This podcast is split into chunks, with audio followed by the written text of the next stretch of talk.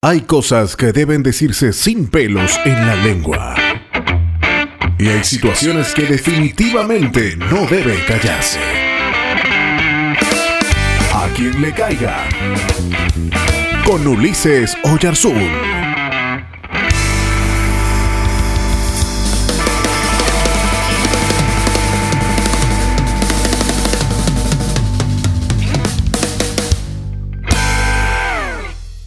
Juan el apóstol dice, el perfecto amor echa fuera el temor.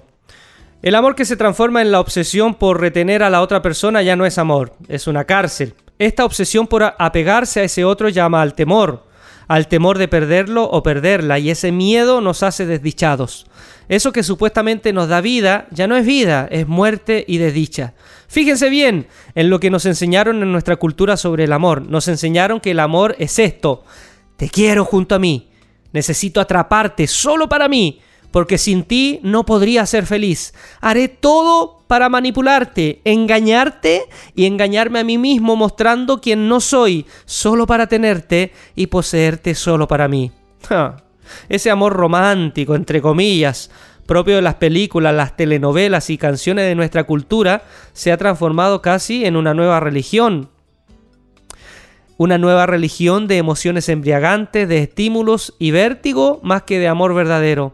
El hombre de hoy cree que ese amor le hará feliz, lo salvará de la depresión, le dará un sentido de vida, lo protegerá y por si fuera poco, durará para siempre.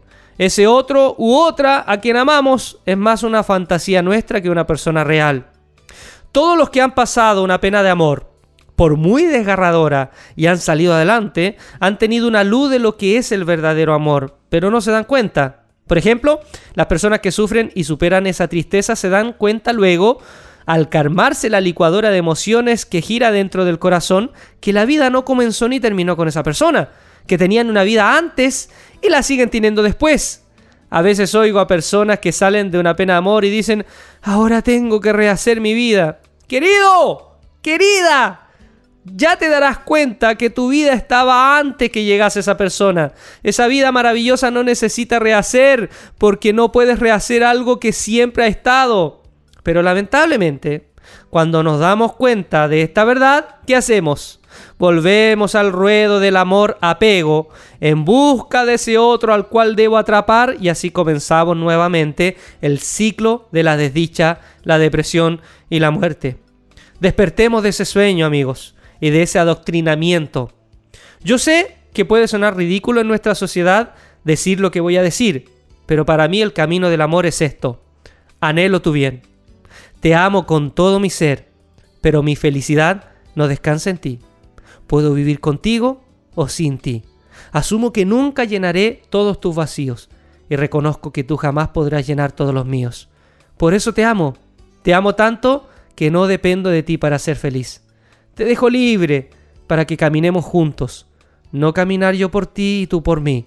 Caminemos juntos en la libertad del amor, tomados de la mano, pero no atados a cadenas.